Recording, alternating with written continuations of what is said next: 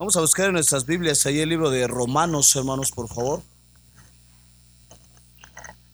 Unos versículos muy conocidos.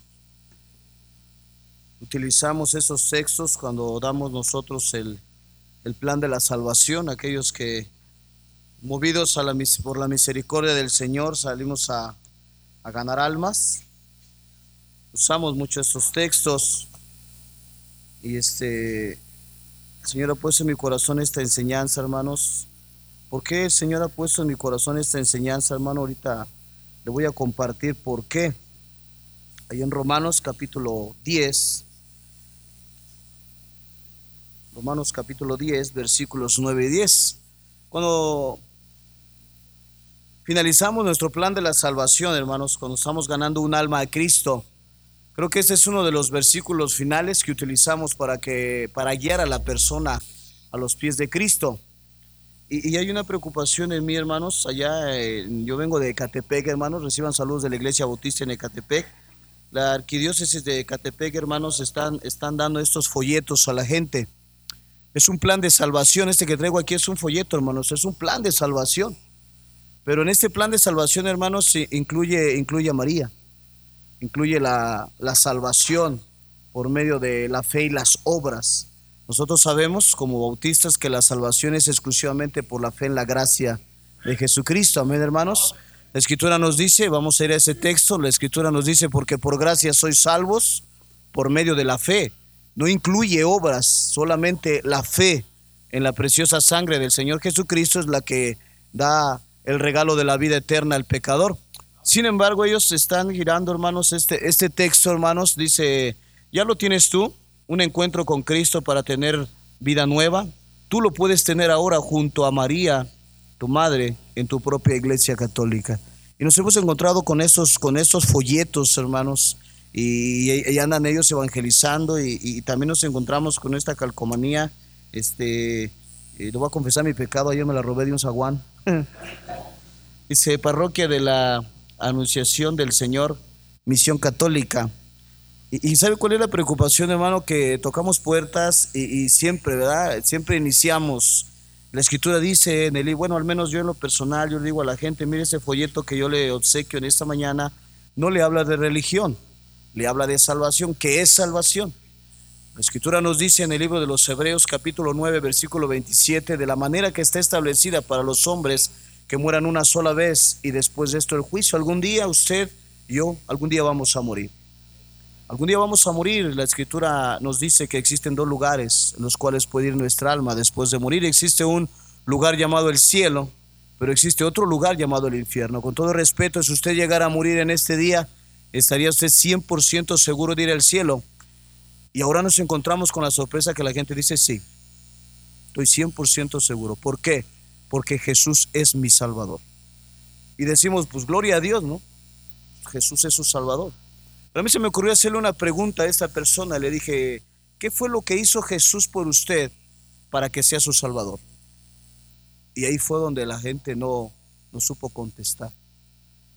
Y ahí es donde yo me doy cuenta, hermanos, que la gente hoy en día está siendo entrenada, está siendo entrenada para atacar, aquella persona que va a darle un plan de salvación, como la Biblia lo expone, para que su alma sea salva. Mi intención en esta mañana no es atacar, hermanos. Mi intención en esta mañana es que podamos nosotros a través de la Biblia aprender, hermanos, algo que ya sabemos, ¿verdad? Pero poder nosotros aprender eh, cómo es que la gente, podemos darle el plan de la salvación a esta gente que, que dice que es salva, pero en realidad no es salva. Vamos a, vamos a, este, a, leer la Biblia. Amén. ¿Están contentos en esta mañana, hermanos? Qué bendición, hermanos, que el Señor nos da el poder estar aquí y compartir la Biblia. Amén. Romanos capítulo 10, versículos 9 al 17. Y voy a leer yo el versículo 9, ustedes el 10, juntos nos reunimos en el versículo 17. Dice la escritura ahí, el apóstol Pablo, la carta a los romanos, dice que si confesares con tu boca que Jesús es el Señor, y creyeres en tu corazón que Dios le levantó de entre los muertos, serás salvo.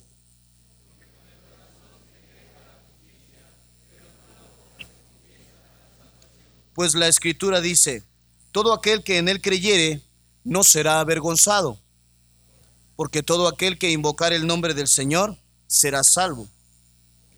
¿Y cómo predicarán si no fueren enviados? Como está escrito, cuán hermosos son los pies de los que anuncian la paz, de los que anuncian buenas nuevas. Todos. Así que la fe es por el oír y el oír por la palabra de Dios. Vamos a orar, inclinemos nuestro rostro, cerremos nuestros ojos. Amado Dios, Señor, Padre eterno del cielo de la tierra, te damos gracias por esta. Amén.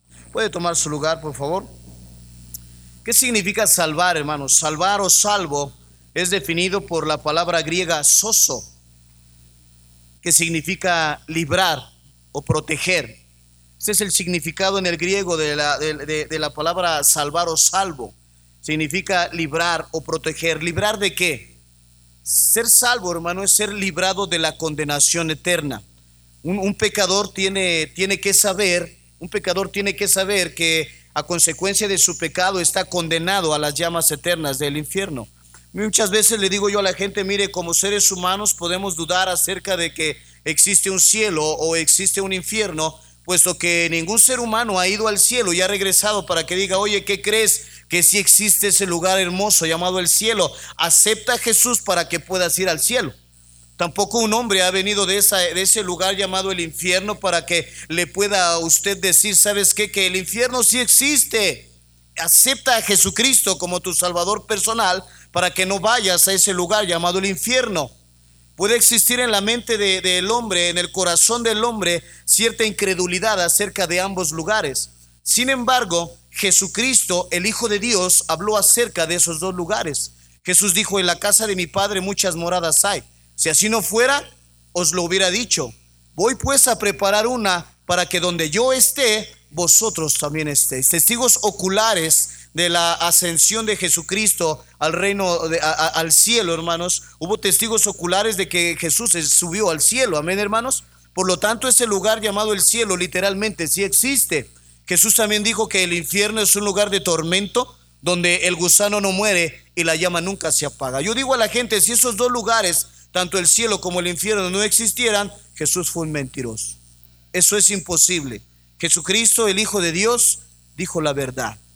Él es verdad. Amén, hermanos. Él le dijo al apóstol Juan ahí en el libro de Apocalipsis, escribe, porque estas palabras son fieles y verdaderas. Amén, hermanos. Tanto el cielo como el infierno son dos lugares reales. El sacrificio al cual el Señor Jesucristo fue expuesto en la cruz del Calvario tiene como propósito salvar al ser humano de la condenación eterna del infierno por la culpabilidad de su propio pecado. Amén.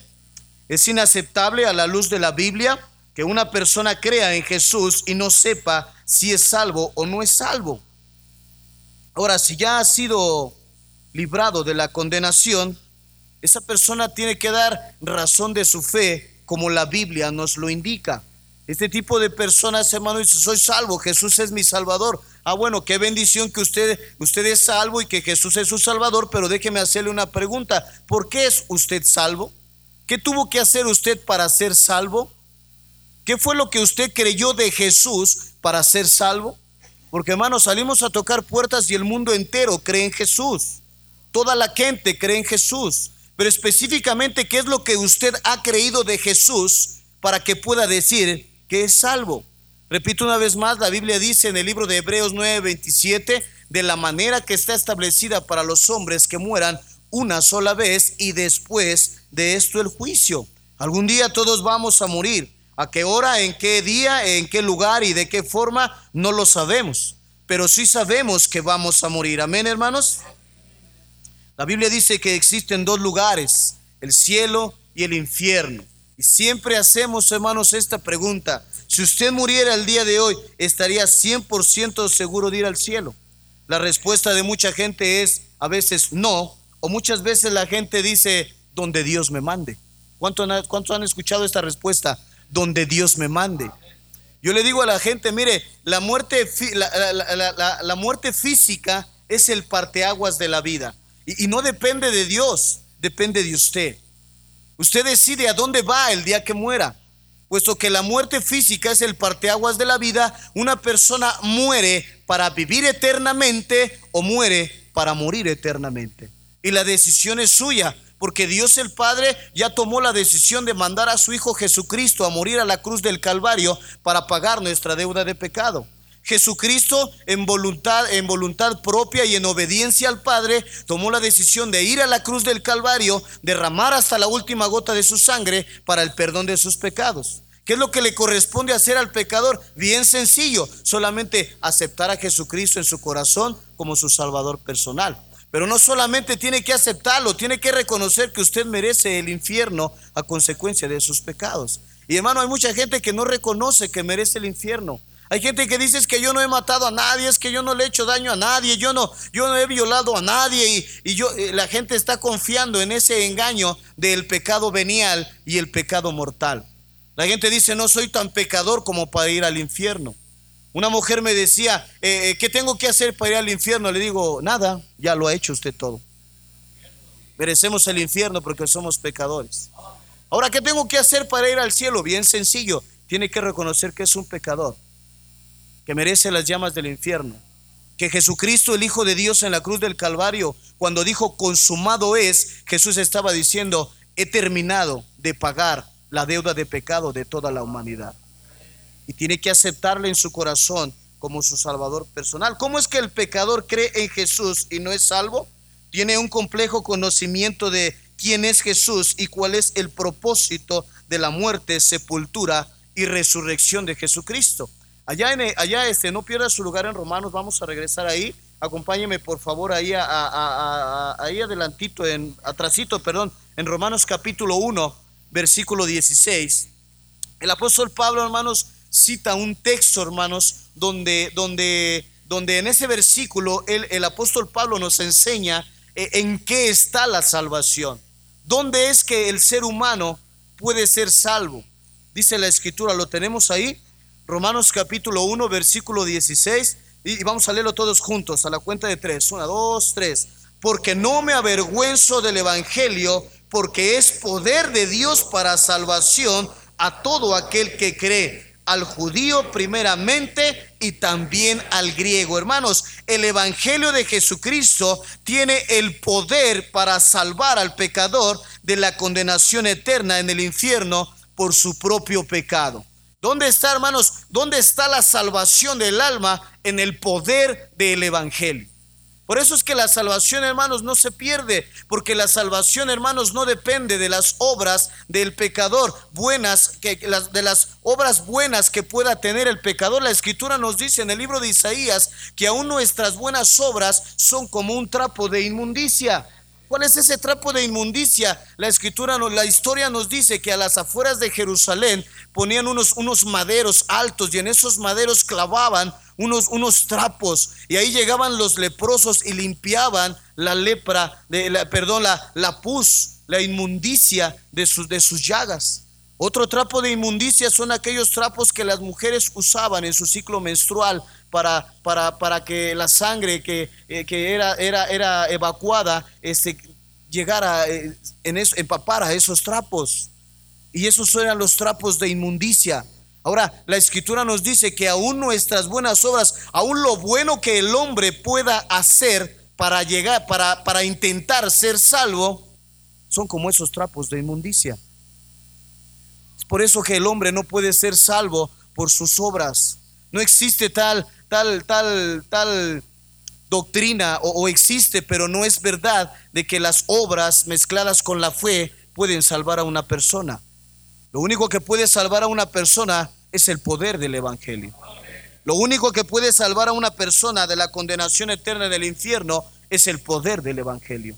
Por eso es que el apóstol Pablo decía, porque no me avergüenzo del Evangelio, porque es poder de Dios para la salvación a todo aquel que cree. Si en esta mañana usted nos acompaña y usted no tiene la seguridad al 100% de que el día que muera su alma, su alma iría al cielo, el día de hoy usted crea en el poder del Evangelio de Jesucristo.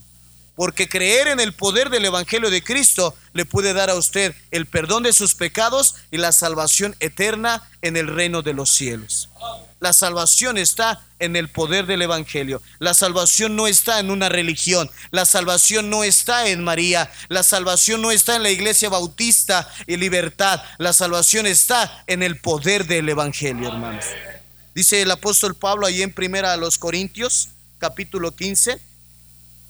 Primera a los Corintios, capítulo 15. Me fascina de qué manera el apóstol Pablo declara aquí su conversión, de qué manera el apóstol Pablo da a conocer que él, que él fue salvo. ¿Estamos ahí, hermanos? Dice la escritura en Primera de los Corintios, capítulo 15, versículo 1. Dice ahí el apóstol Pablo, además os declaro hermanos, ¿y de qué habla ahí? El Evangelio. Recordemos que el apóstol Pablo dijo, porque no me avergüenzo del Evangelio, porque es poder de Dios para la salvación a todo aquel que cree, al judío primeramente y también al griego. Y dice ahí el apóstol Pablo, además os declaro hermanos el evangelio que os he predicado, el cual también recibisteis, en el cual también perseveráis, por el cual asimismo, escuche lo que dice, si retenéis la palabra que os he predicado, sois salvos, si no, creísteis en vano. De nada le sirve a una persona estar en una iglesia toda la vida si no ha creído y no conoce el mensaje del Evangelio. Y mire hermano, a veces llegamos y tocamos puertas y nos encontramos con gente que asiste a una iglesia cristiana y a mí me agrada, o a mí, a mí, a mí aunque me diga la gente, es que yo también soy cristiano hermano, qué bueno que usted anda predicando las buenas nuevas y yo de todos modos le predico, yo a todo le digo, si usted muriera el día de hoy, ¿a dónde iría su alma? Eh, no, pues no, no, no sé, pero toco el pandero en la iglesia. No sé, pero, pero ya me bauticé. Y mucha gente da respuestas que no tienen nada que ver con el poder del evangelio, hermano. Es que yo voy a la iglesia, es que el pastor todavía no, todavía no llegamos a ese punto. Hermanos, dice el apóstol Pablo, yo declaro que es lo primero, es lo principal. Usted viene aquí a la iglesia, usted nos acompaña por primera vez aquí en la iglesia, hoy usted va a ser salvo. Hoy usted va a aceptar a Cristo en su corazón como su Salvador personal. Usted, a usted no lo vamos a dejar salir de aquí sin que acepte a Cristo como su Salvador personal. Amén. Usted no se va a ir hasta que no haga una profesión de fe, hasta que el día de hoy usted no se convenza de que el Evangelio es el poder de Dios para la salvación. Amén, hermanos.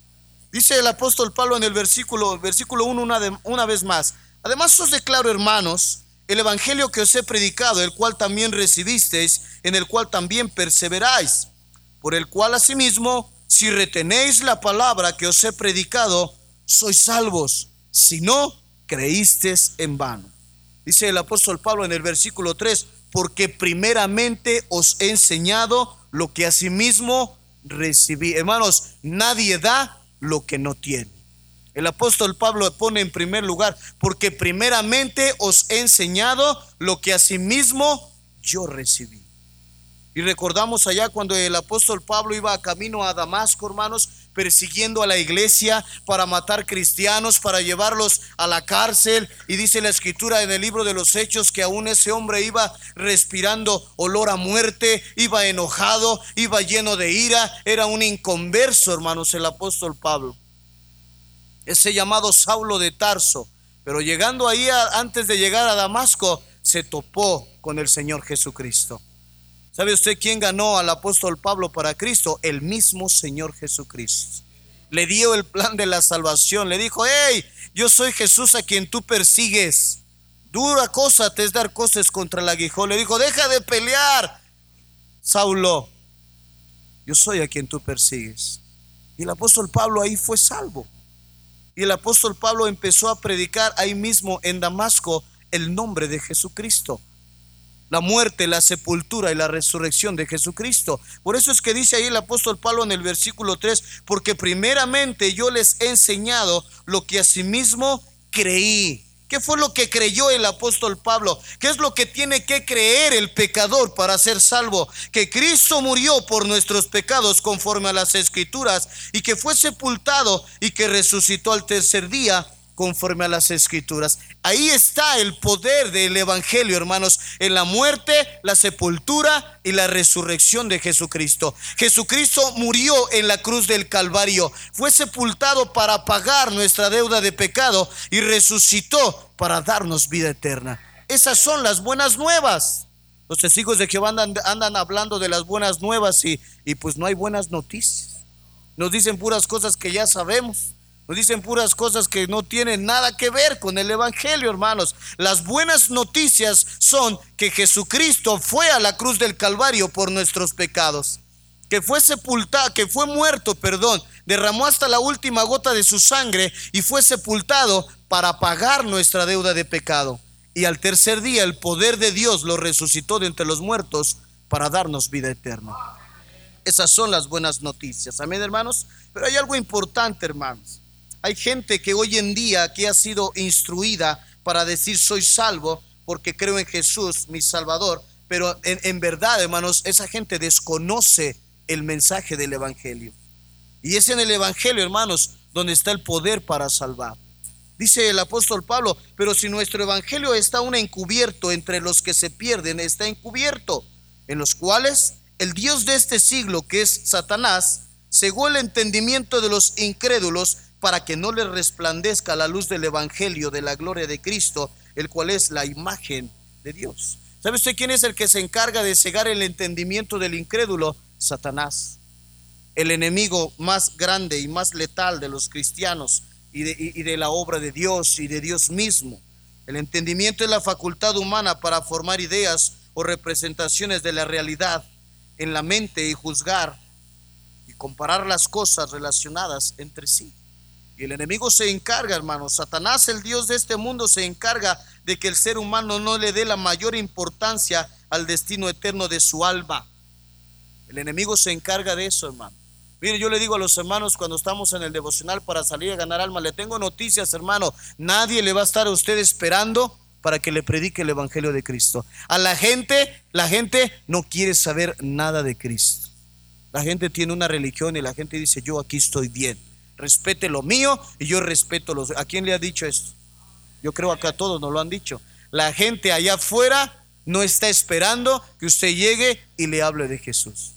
Hay gente que parece, parece que nos está esperando. El Señor toca su corazón, el Señor es movido, mueve a misericordia a través del Espíritu Santo, pero es cuando usted está dando el mensaje del Evangelio. De repente sale una persona con el rostro así como medio mal encachado, molesta a la persona, usted le da el folleto, usted empieza a predicarle a esta persona, el Espíritu Santo de Dios empieza a orar y, y se empieza a sensibilizar el corazón de esa gente. Pero la gente no le abre y le dice, te estaba esperando para que me hablaras de Jesús.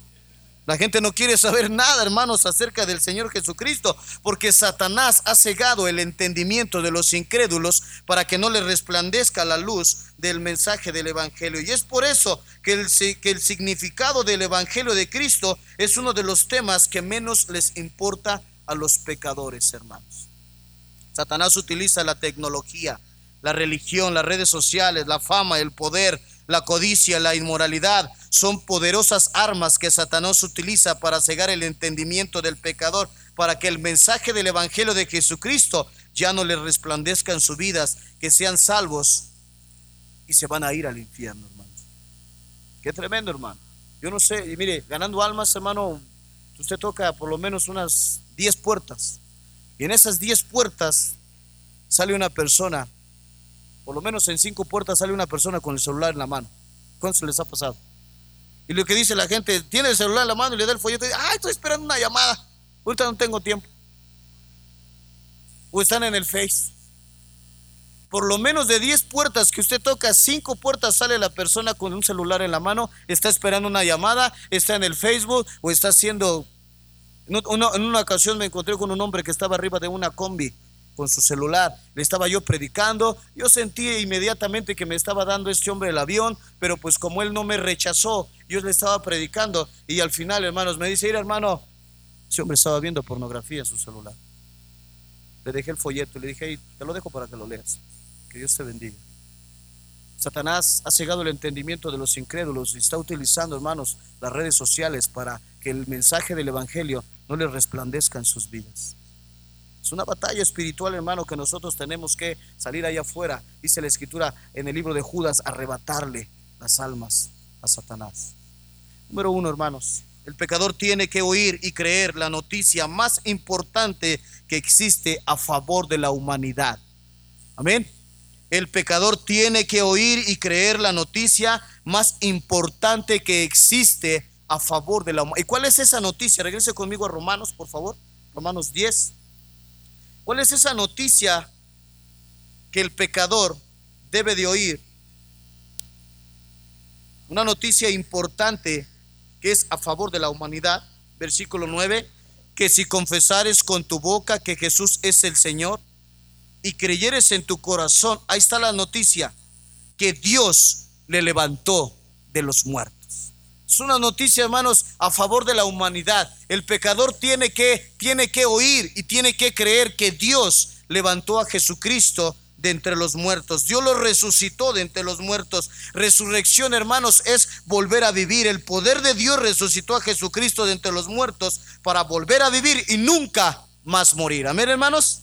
La resurrección de Jesús es el fundamento, hermanos, de la fe cristiana. Yo por eso preguntaba a esta persona, bueno, usted es salvo. Ahora, ¿qué es lo que usted ha creído de Jesús para poder decir que es salvo? Ya no supo contestar nada. ¿Qué es lo que yo he creído de Jesucristo por lo cual soy salvo? Ah, pues que Él fue a la cruz del Calvario a morir por mis pecados, que fue sepultado para pagar mi deuda de pecado y que el tercer día resucitó de entre los muertos para darme vida eterna. Por eso yo soy salvo, porque yo he creído en la muerte, en la sepultura y en la resurrección de Cristo para vida eterna, para el perdón de mis pecados. Pero hermano, la gente no sabe. La gente no sabe tienen un conocimiento complejo acerca de lo que el Señor Jesucristo hizo en la cruz del Calvario y, alguien tiene que ir a decirles la verdad, hermanos. Y no son los mormones, no son los testigos de Jehová, son los cristianos, hermanos. Aquellos que han nacido de nuevo, aquellos que, que son nuevas criaturas, aquellos que son salvos por gracia y sus nombres están escritos en el libro de la vida, son aquellos que tienen que ir a abrir los ojos de esta gente, hermanos, a quitarles esa venda de incredulidad. Amén, hermanos, la resurrección es la, es la base de la fe cristiana. Ahí en primera los Corintios 15, regresemos por favor ahí, a primera los Corintios capítulo 15.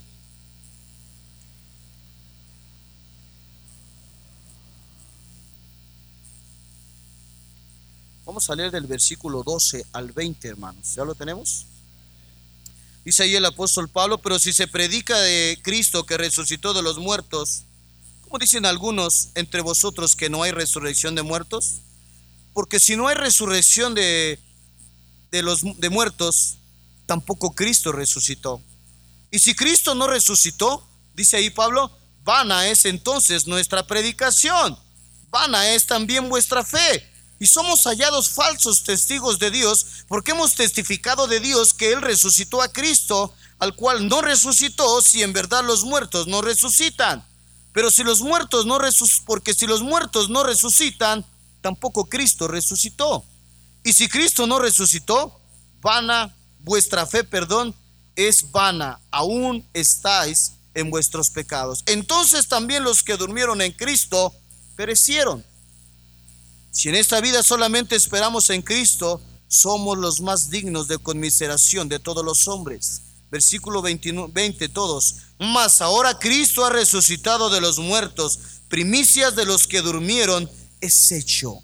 Amén. Cristo ha resucitado de los muertos. Por eso Jesús dijo, yo soy la resurrección y la vida. El que cree en mí, aunque esté muerto, vivirá. Él es, eh, el primogénito de entre los muertos. Amén, hermanos. Así es que si una persona deposita su confianza en el Señor Jesucristo, lo acepta como su Salvador personal, esa persona tiene vida eterna. Esa persona tiene el perdón de sus pecados. Cuando esa persona muera, su alma va a ir al cielo. La resurrección de Cristo es una verdad comprobada tanto históricamente como bíblicamente.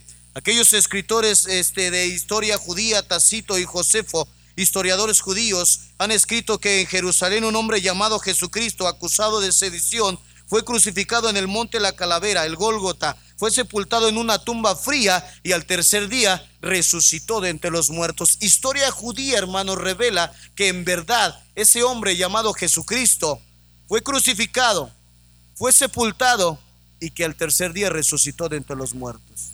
Y bíblicamente, hermanos, está registrado que así fue. Jesucristo, vaya conmigo bien rápido allá a Hechos capítulo 1. Tanto históricamente como bíblicamente, hermanos, hay registros de que ese hombre llamado Jesús de Nazaret, acusado de sedición, crucificado, muerto y sepultado el tercer día, resucitó de entre los muertos. Ahí en el libro de los Hechos, capítulo 1, versículos del 1 al 3, dice la escritura, en el primer tratado, oh Teófilo, hablé acerca de todas las cosas que Jesús comenzó a hacer y enseñar hasta el día en que fue recibido a dónde? ¿Arriba de dónde? En el cielo. Después de haber dado mandamientos por el Espíritu Santo a los apóstoles que había escogido, a quienes también, después de haber padecido, se presentó, que dice ahí hermanos, vivo con muchas pruebas indubitables, apareciéndoseles durante 40 días y hablándoles acerca del reino de Dios. Registro bíblico, hermanos, de que Jesucristo resucitó de entre los muertos y se les y se les apareció, hermanos, a esos a sus doce discípulos para darles instrucciones. Amén, hermanos. Y estando juntos les mandó que no se fueran de Jerusalén, sino que esperasen la promesa del Padre, la cual les dijo, oístes de mí. Versículo 9 dice la escritura ahí, y habiendo dicho estas cosas, viéndolo ellos, fue alzado y le recibió una nube que lo ocultó de sus ojos. Y estando ellos con los ojos puestos en donde, hermanos, en el cielo, entre tanto que él se iba, he aquí que que se pusieron junto a ellos dos varones con vestiduras blancas, los cuales les dijeron, varones galileos, ¿por qué estáis mirando al cielo? Este mismo Jesús que ha sido tomado de vosotros al cielo, así vendrá como le habéis visto ir al cielo. Los testigos de Jehová no creen en el cielo. Jesús fue al cielo. Jesús está en el cielo sentado a la diestra del Padre, intercediendo por cada uno de nosotros. Amén, hermanos.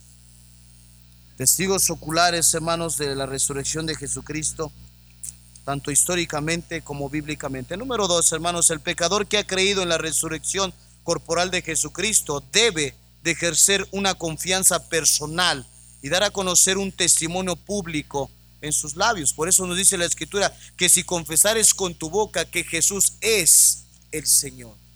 Señor hermano significa el que tiene poder y autoridad sobre lo existente. Para que una persona sea salva necesita creer de todo su corazón y confesar con sus labios que Jesús es el Dios Todopoderoso, hermanos. No, no solamente que es el Hijo de Dios, que Jesús es Dios hecho carne que Jesús es el que tiene poder y autoridad sobre todo lo existente. El pecador debe de creer de todo su corazón que Jesús murió en la cruz del Calvario por culpa de sus pecados, que fue sepultado para pagar su deuda de pecado y que resucitó para darle vida eterna en el reino de los. Esto lo debe de confesar con su boca y creerlo con todo su corazón. Amén. Creer en el Evangelio de Cristo tiene una promesa. ¿Sabe cuál es la promesa? que si confesares con tu boca que Jesús es el Señor y creyeres en tu corazón que Dios le levantó de entre los muertos, serás salvo. Ahora dice, serás. Está hablando de tiempo que futuro. ¿Por qué? Porque mire hermano, yo no sé si usted ha dado un folletito y usted da el plan de salvación y usted ve que la persona es bien receptiva y usted dijo, ya tengo el pez en la canasta. Ya no hace falta la oración.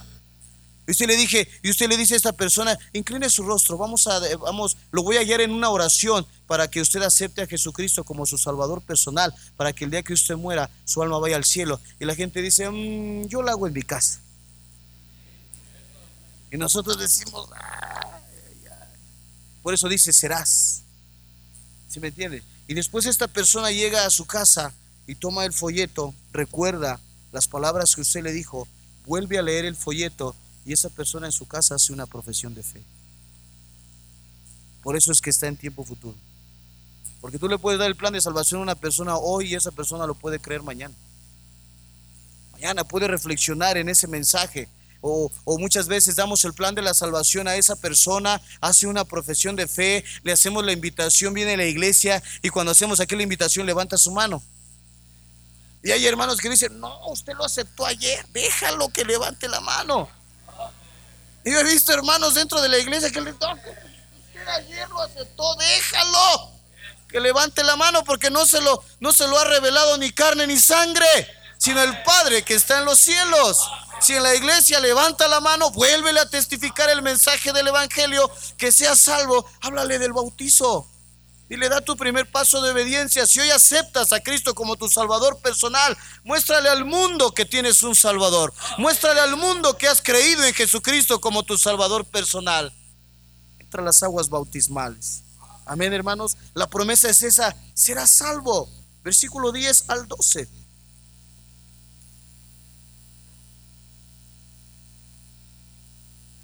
hermanos que le jalan la mano. No, usted ayer aceptó a Cristo.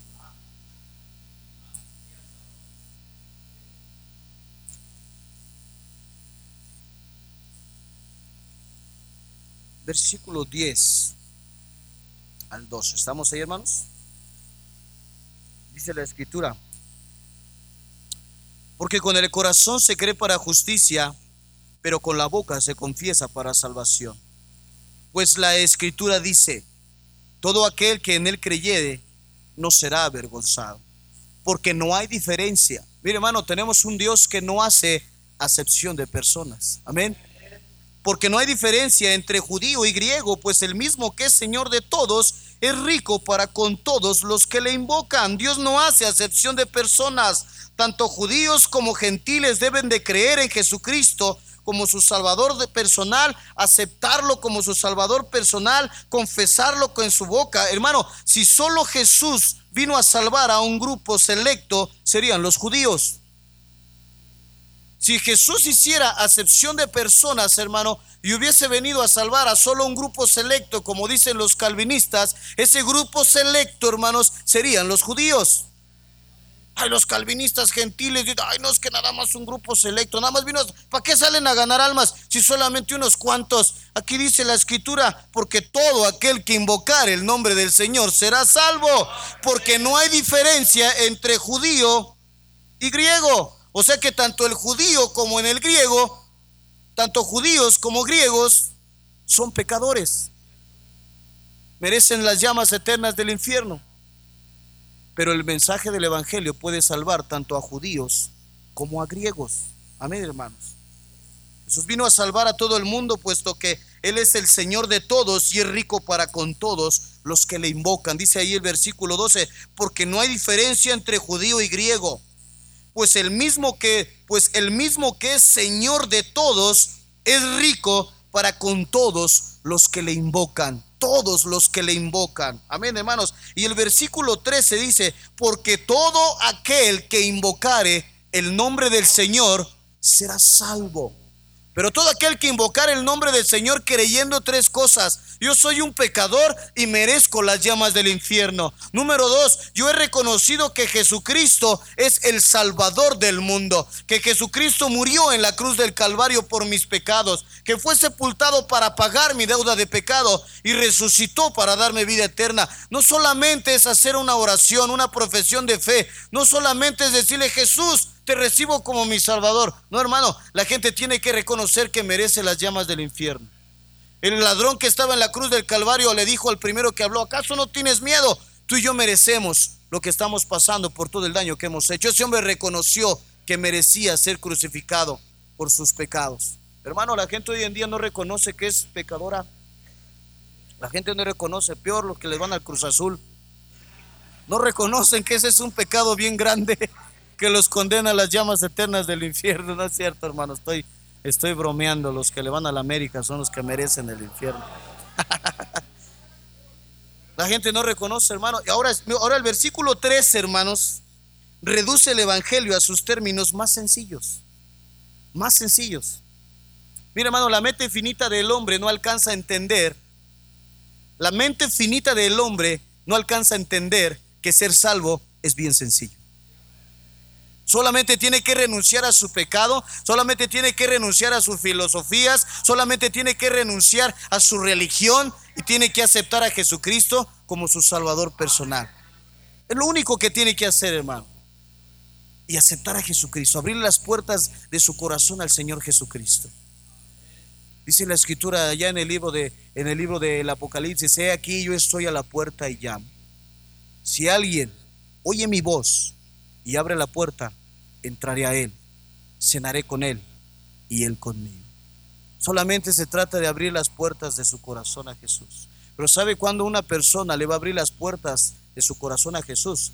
cuando esa persona reconozca, estoy en condenación.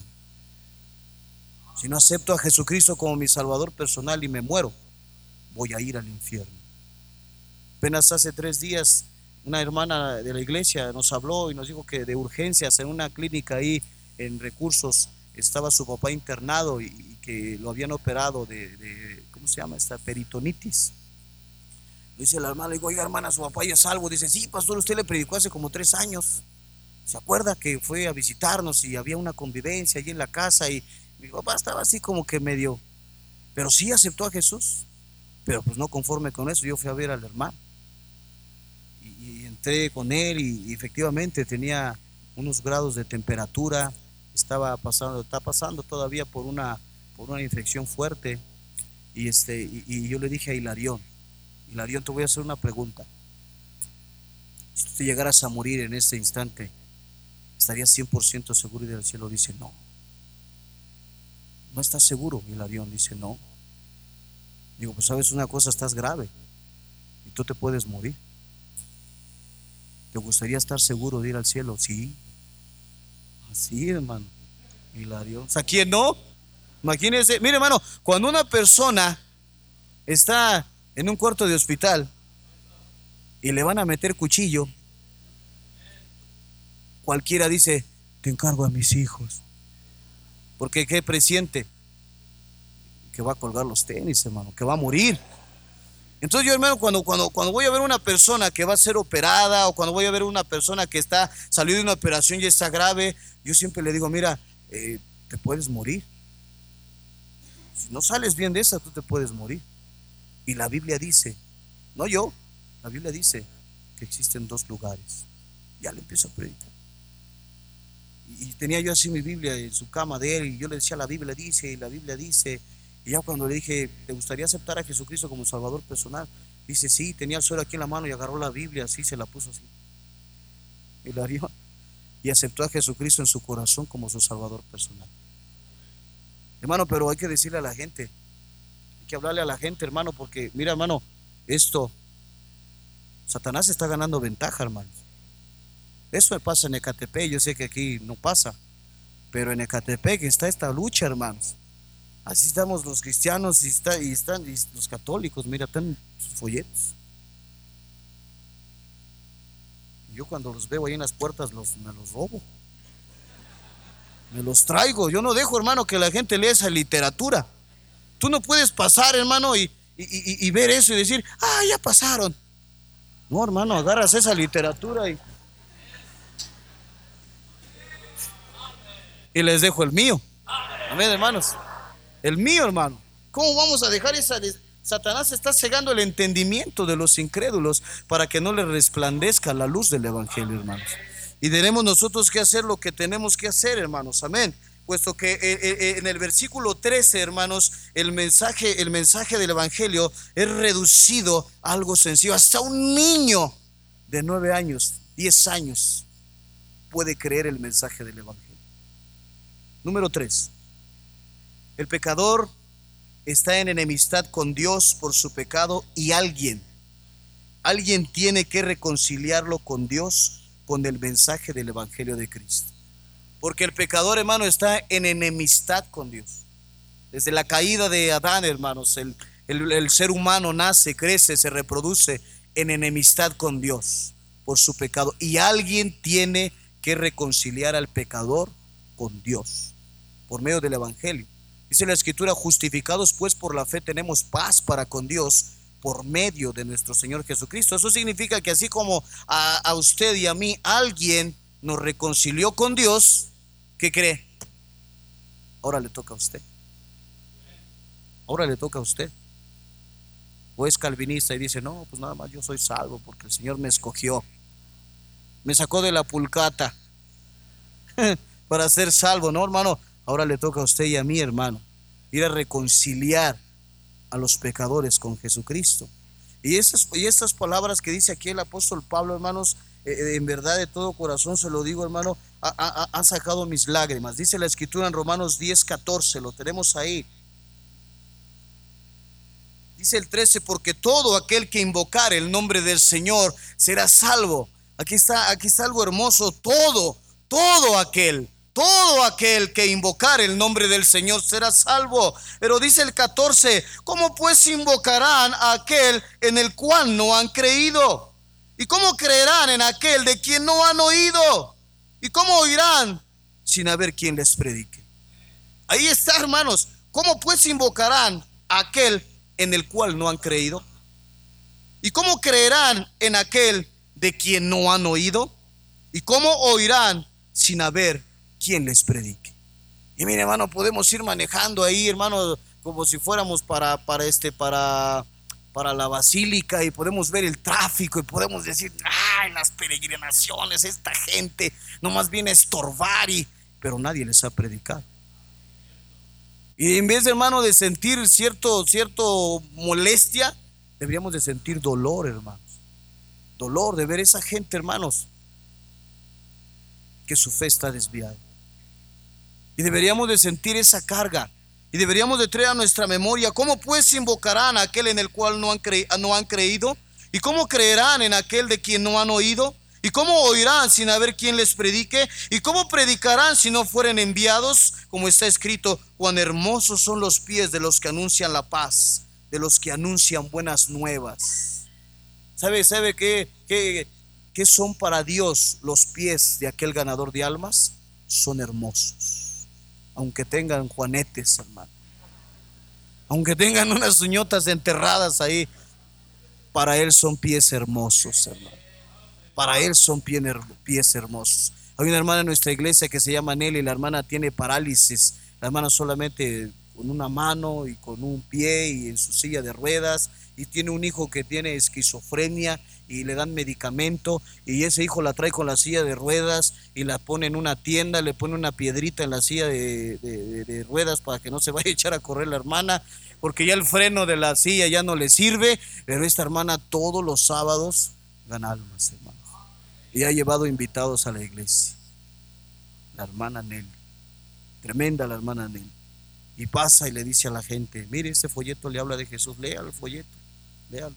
Le habla de la salvación y la hermana lleva su Biblia y con una mano, hermanos, trae una charolita ahí de fierro y ahí trae sus, sus, sus su Biblia está toda doblada porque con una mano ella agarra así la Biblia, hermanos, no se le cae, la pone en sus pies y busca los versículos, hermanos, y y a veces nosotros que tenemos nuestros miembros no hacemos nada. Tú no quieres salir a ganar almas. Los días sábados, mira que las cobijas se pegan y no quieres ni levantarte. Y esa mujer, hermanos, esa mujer, su hijo la lleva. Y su hijo la trae. Y luego a veces anda en el mercado y la lleva en su silla y anda repartiendo folletos. Porque ella ha entendido, hermanos, que cuán hermosos son los pies. Y ella nomás le sirve uno de los que anuncian la paz. Encontramos una señora hace 15 días, Lázara, de 65 años de edad, operada de un tumor canceroso en el estómago. Tiene que ser operada de otro tumor en la cabeza y necesita otra operación en sus piernas, puesto que al caminar sus piernas le tiemblan. No quiere operarse por temor a morir, porque si muere, ¿quién cuidará a José Manuel, su hijo de 46 años de edad con esquizofrenia? Su esposo Guillermo es un anciano pensionado que batalla con los dos para llevarlos al doctor y darles de comer. Ese día que llegamos, estábamos ganando almas en esa calle, mi hija le testificó a José Manuel, estaba afuera tomando el sol, aceptó a Cristo como su salvador personal, él aceptó la, invitación a la iglesia, pero cuando mi hija me llama me doy yo cuenta que, que el muchacho no está al 100%. Lógicamente decimos, alguien tiene que darle permiso para ir a la iglesia. No podemos venir por él y llevárnoslo. Siempre decimos, este, está tu mamá, aunque sea una persona adulta, si está enferma de sus facultades mentales, obviamente tenemos que decirle, ¿hay alguien en tu casa? Dice, sí, está mi mamá.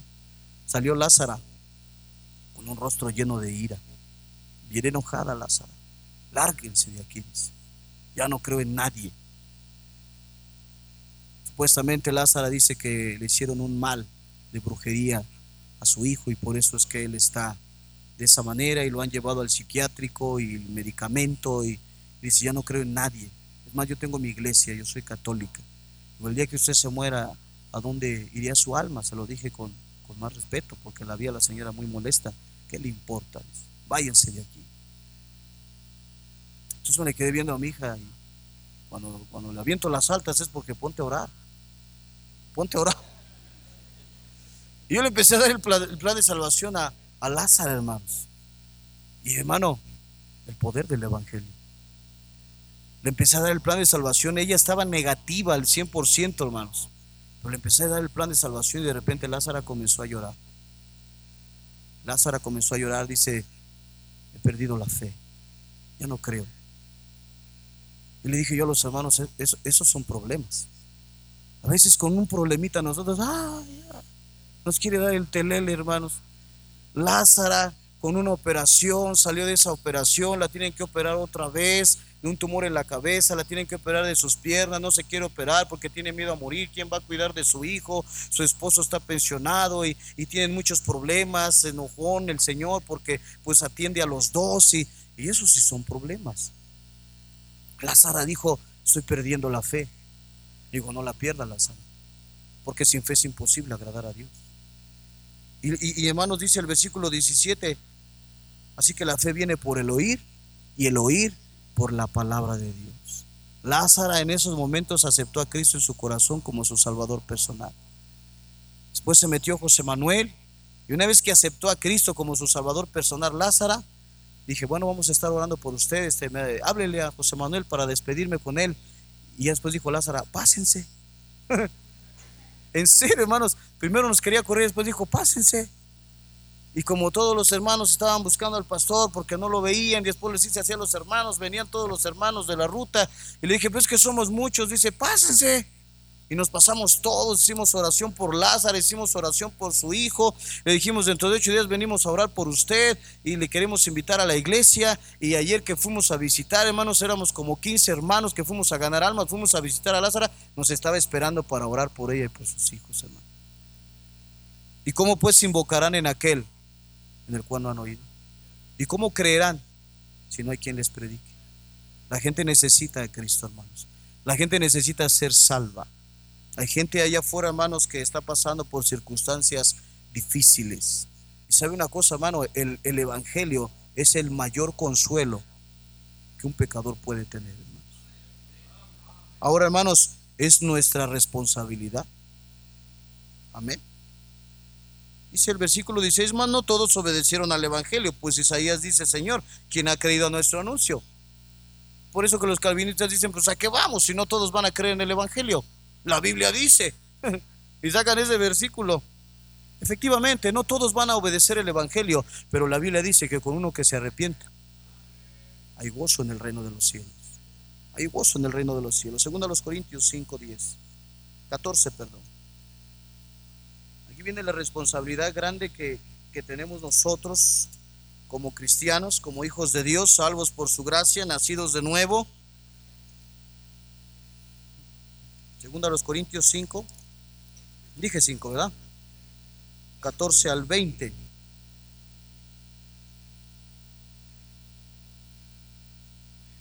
Porque el amor de Cristo, ¿qué dice ahí, hermanos? Nos constriñe pensando esto, que si uno murió por todos, luego todos murieron. Y por todos murió, para que los que viven ya no vivan para sí, sino para aquel que murió y resucitó por ellos. Amén. Ya no debemos de vivir para nosotros, hermanos, porque muertos o vivos somos de Él. Amén. Dice el libro de también dice el libro de Romanos que muertos o vivos le pertenecemos a él. Así es que ya no debemos de vivir para nosotros, hermanos, debemos de vivir para él. Amén dice la escritura, porque el amor de Cristo nos constriñe, pensando esto, que si Dios murió por todos, luego todos murieron. Y por todos murió para que los que viven ya no vivan para sí, sino para aquel que murió resucitó por ellos.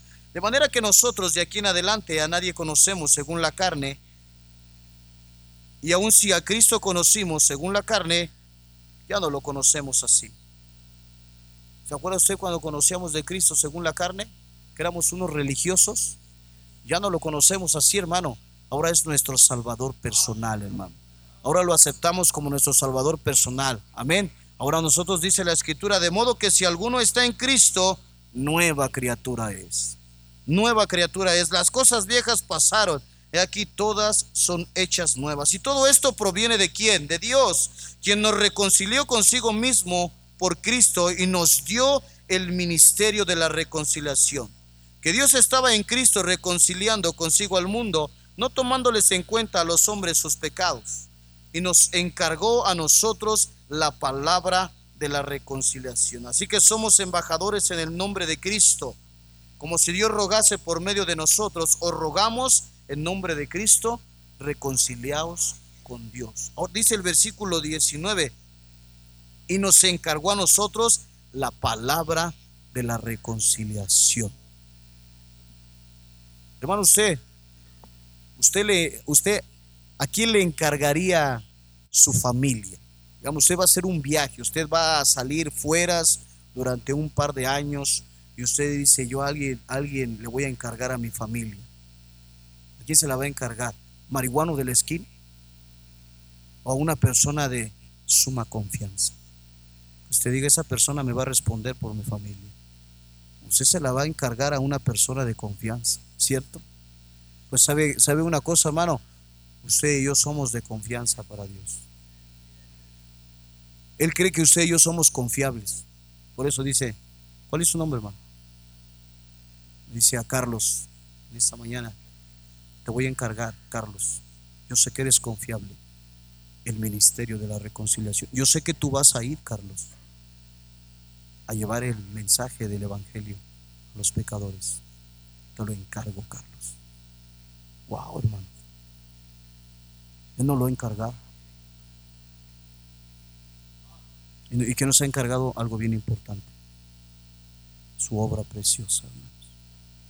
Dice en el versículo 20 Así que somos embajadores en nombre de Cristo como si Dios rogase por medio de nosotros, o rogamos en nombre de Cristo, reconciliados con Dios. A Carlos y a todos nosotros se nos ha encargado el ministerio de la reconciliación. Y vamos a ir, a ir hermanos, con ese encargo. Y no nomás vamos a ir, pues ahí está, si quieres leerlo. Dice la escritura que debemos de rogarle debemos de arrojarle. Hermano, no estamos, no estamos metiendo de esos folletos de pizzas. Ya ve que esos nomás pasan y No, hermanos, tenemos que tocarle a la gente. Que la gente salga. Tenemos que rogarle a la gente. Porque la Biblia dice que Dios nos ha dado el ministerio de la reconciliación. Como si Dios rogase por medio de nosotros. Os rogamos en el nombre de Cristo reconciliados con Dios. Debemos de quedarnos, yo, yo quiero que nos quedemos con esto en esta, en esta escuela dominical, hermano. Que Dios a mí me ha encargado. Si Él a mí me ha encargado el ministerio de la reconciliación es porque tiene confianza en mí. Ha depositado su confianza en mí. Que yo voy a ir y les voy a rogar que se reconcilien con Dios. Vamos a orar. Padre Celestial, Señor, damos gracias en esta hora, Señor la enseñanza de tu palabra, Señor. Ayúdanos a ponerla por obra, Señor. Gracias te doy, Señor, por este tiempo, Padre. Bendice el resto de este programa, Señor, de este servicio. Te pido, por favor, sabiduría para tus siervos, Señor, y un corazón entendido para tu pueblo. En el nombre de Cristo Jesús. Amén.